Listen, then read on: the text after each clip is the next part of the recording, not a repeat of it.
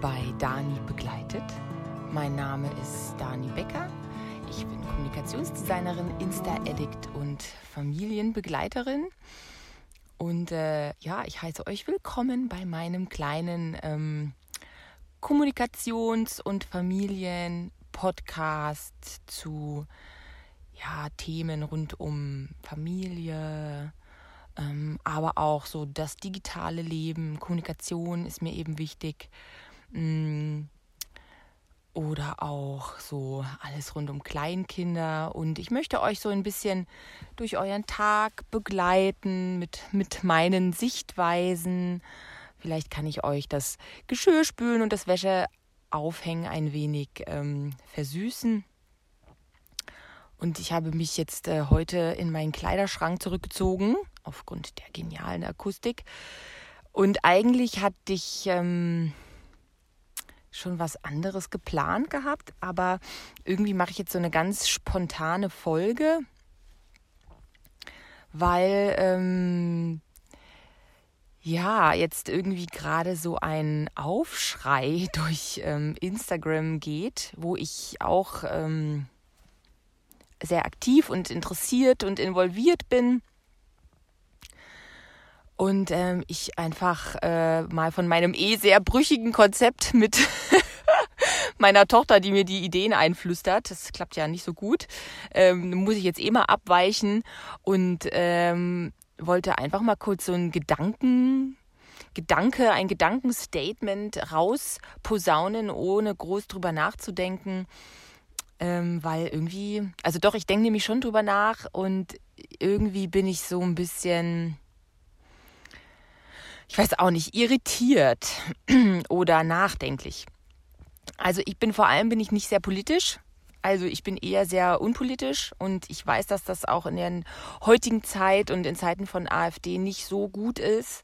Ähm, ich gehe regelmäßig wählen und quasi bespreche mich mit meinem Mann vorher wen wir wählen und was und warum und weshalb und so weiter. Also das ähm, sehe ich auf jeden Fall schon als meine Bürgerpflicht. Ähm, aber Nachrichten schaue ich eigentlich ungefähr nie. Ähm, ich habe es auch ein bisschen aufgehört, Zeitschriften zu lesen und eigentlich alles, was so in der Welt passiert, erfahre ich von meinem Mann. Zum Glück. ähm, jetzt in Zeiten von Corona versuche ich äh, alle zwei Tage wenigstens auf jeden Fall Tagesschau zu gucken ähm, und mich auch sonst zu informieren und zu belesen, ist ja klar. Und man kommt ja auch gar nicht drum rum. Aber ich muss ganz ehrlich sagen, dass mich das Nachrichtengucken, das macht mich krank. Kränker als eh schon alle irgendwie sind.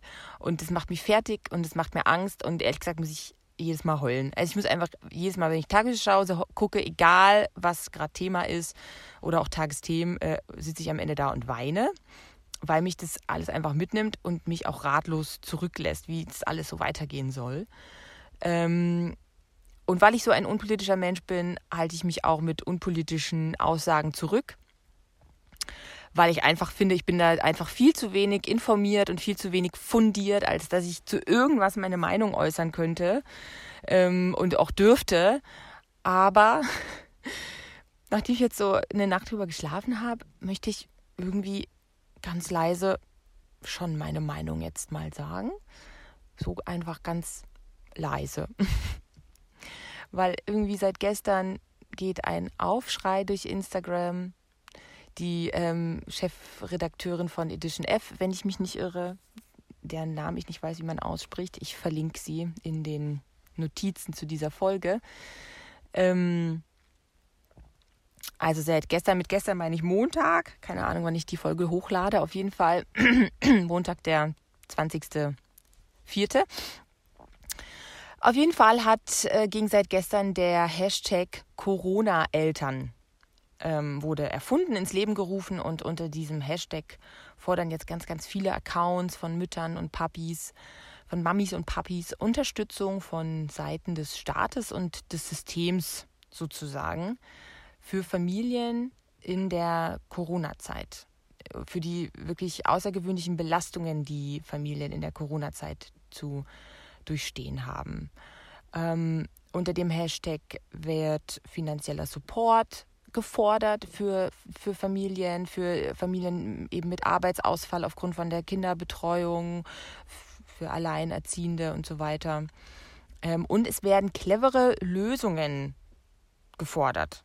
Clevere Lösungen vor allem auch für das Betreuungsproblem bei den Kleinsten, also Krippen und Kindergärten. Ähm, da werden clevere Lösungen äh, gefordert.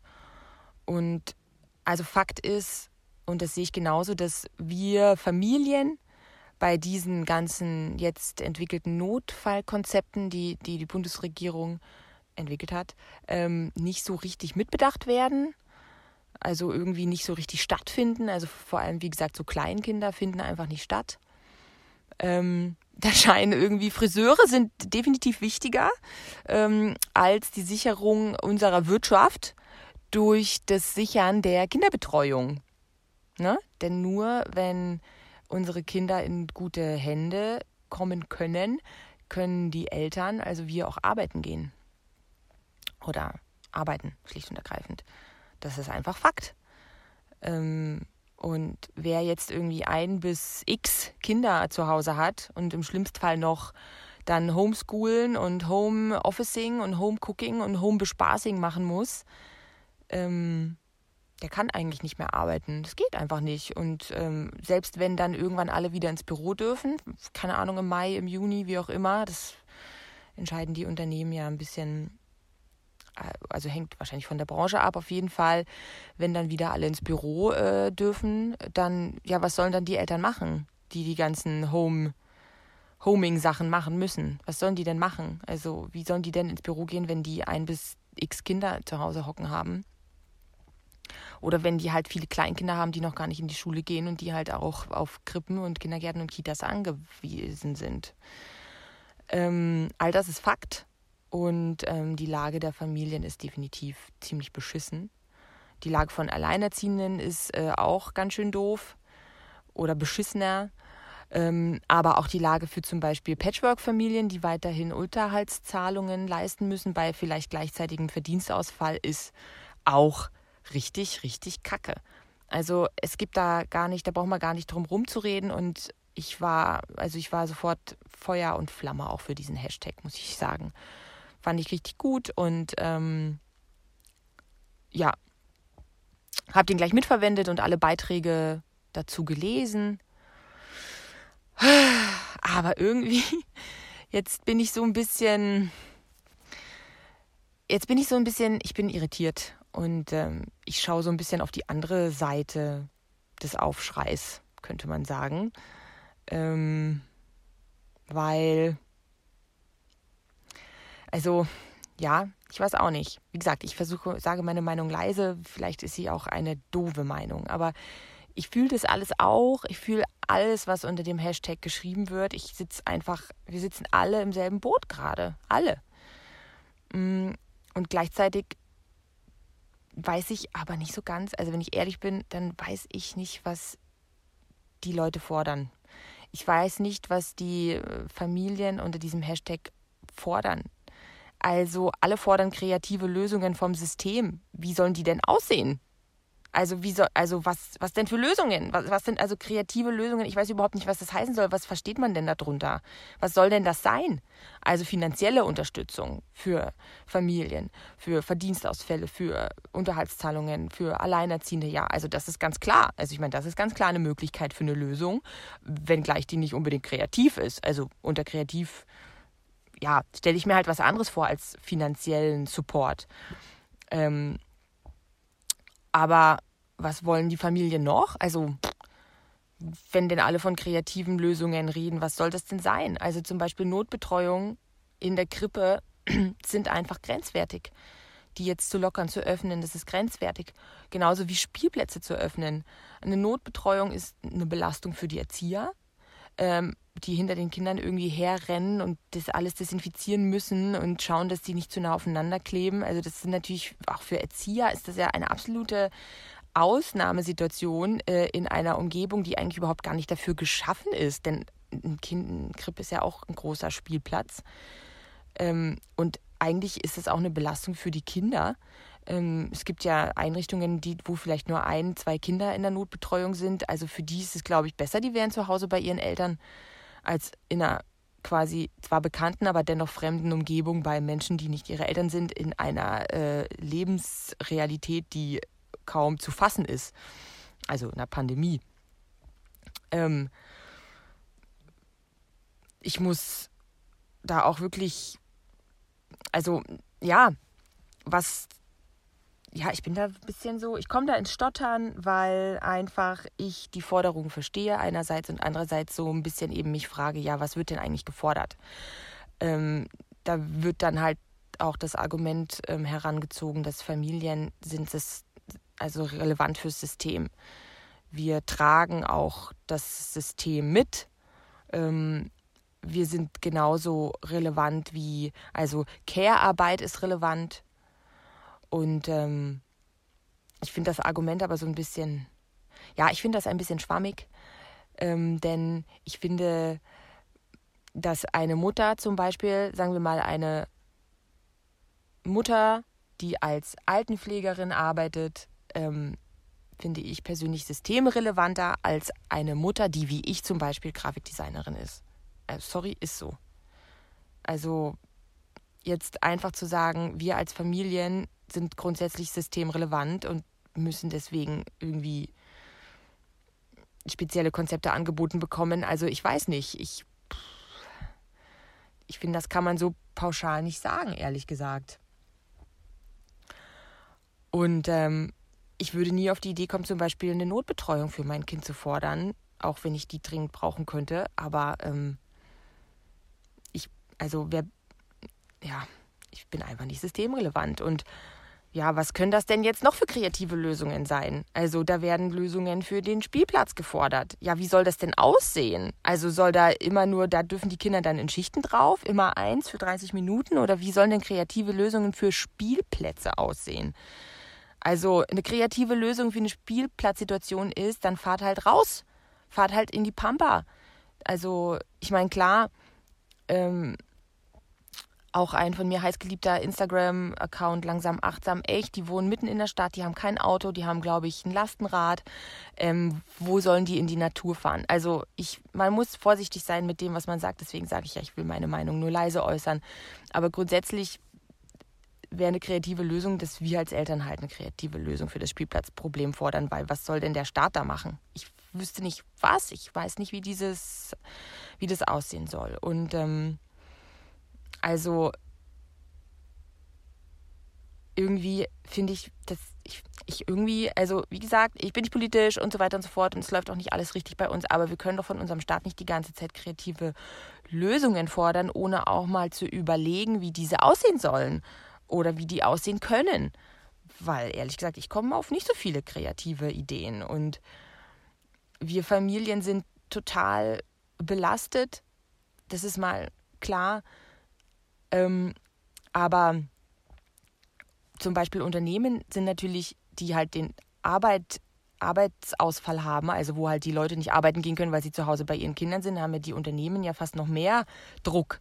Und das wäre eigentlich, also das ist eigentlich ähm, meiner Meinung nach die kreativste Lösung, die überhaupt möglich ist, dass man, äh, dass sich Arbeitgeber und Arbeitnehmer zusammensetzen und endlich mal wirklich ähm, äh, Modelle für Vereinbarkeit von Beruf und Familie erschaffen. Modelle, die für diese momentane Situation, wo alles gehomed wird, Homeofficing, Schooling, Blubbing, ähm, also wo wirklich Modelle für diese Situation entwickelt werden und die ziemlich sicher auch nach einer Pandemie noch tragfähig sind. Das ist, finde ich, die kreativste Lösung, die überhaupt nur möglich ist und die hat auch gar nicht mal was mit dem Staat zu tun. Da müssen sich einfach Unternehmen bereit erklären, ähm, Teilzeitarbeit auch Männern ohne, ohne Erfolgseinbußen zuzugestehen. Also Teilzeitarbeit, ähm, Gleitzeiten, einfach selbstständiges Arbeiten als Festangestellte ähm, muss da halt ermöglicht werden. Und, ähm, und irgendwelche, ja klar, die ganze Digitalisierung muss da vorangetrieben werden, die Server müssen äh, ähm, auf Vordermann gebracht werden, dass die einfach, dass jeder da Zugriff drauf hat von zu Hause. Das muss alles gewährleisten. Das ist eine kreative Lösung, das ist fortschrittlich und das ist auch was für die Zukunft. Und ähm, Ähm, da muss eben Vereinbarkeit von Beruf und Familie letztlich einfach vom ganzen Unternehmen gelebt werden, denn das ist heute überhaupt gar nicht der Fall. So Frauen können es vielleicht, Männer nicht. Und Frauen, die haben auch alle einen Karriereeinknick, wenn sie nach der Elternzeit wieder zurückkommen. Das ist so.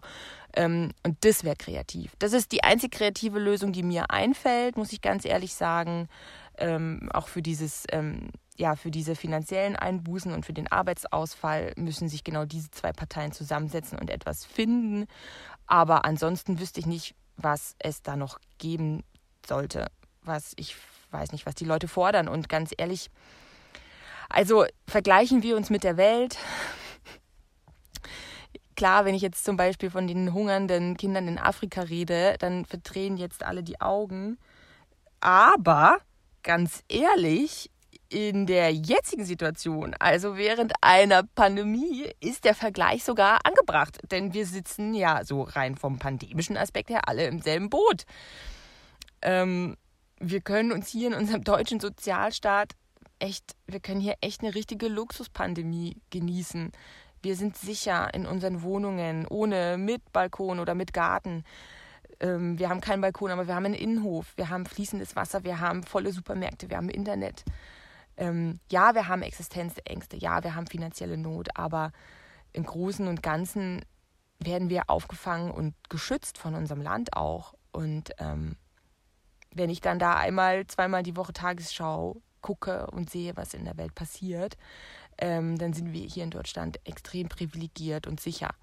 Und ähm, Tja, also in den Slums von Indien und Südafrika sitzen die Menschen eingepfercht in ihren Blechbaracken und dürfen nicht mal kurz um Fluss joggen und spazieren.